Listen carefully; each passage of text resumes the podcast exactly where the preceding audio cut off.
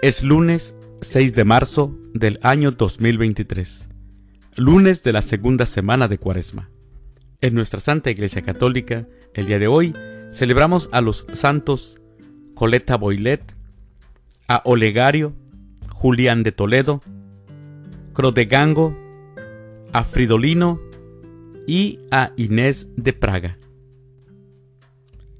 Las lecturas para la liturgia de la palabra de la Santa Misa del día de hoy son, primer lectura, Hemos pecado, Señor, hemos cometido iniquidades. Del libro del profeta Daniel, capítulo 9, versículos del 4 al 10. El Salmo responsorial del Salmo 78.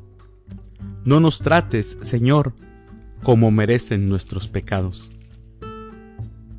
Aclamación antes del Evangelio. Honor y gloria a ti, Señor Jesús. Tus palabras, Señor, son espíritu y vida. Tú tienes palabras de vida eterna. Honor y gloria a ti, Señor Jesús. El Evangelio es de San Lucas. Del Santo Evangelio según San Lucas, capítulo 6, versículos del 36 al 38. En aquel tiempo Jesús dijo a sus discípulos, Sean misericordiosos como su Padre es misericordioso. No juzguen y no serán juzgados. No condenen y no serán condenados. Perdonen y serán perdonados. Den y se les dará. Recibirán una medida buena bien sacudida, apretada y rebosante en los pliegues de su túnica, porque con la misma medida con que miden, serán medidos. Palabra del Señor. Gloria a ti, Señor Jesús. Mis hermanos, están muy claras las exigencias para el discípulo que hoy nos dice el Evangelio. Jesús no quiere a sus seguidores y seguidoras de cualquier manera, no.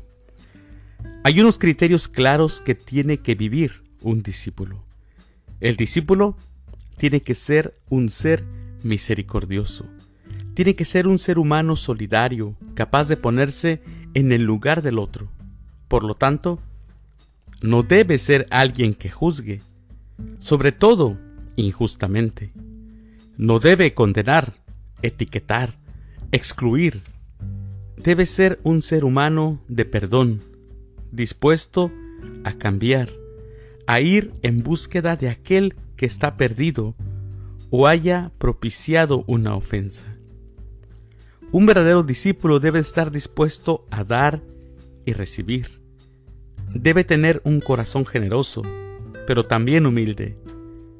Debe de ser un ser humano con la capacidad de relacionarse con los demás en términos equitativos. Sin esto, mis hermanos, sin esto, el discípulo no puede estar en el camino. Porque no se puede seguir a Jesús de cualquier manera, no. Hay que seguir ciertos criterios y solamente así podremos decir que somos verdaderos discípulos de nuestro Señor Jesucristo. Mis queridos hermanos, les deseo que tengan un excelente lunes, una muy feliz semana, que Dios los bendiga.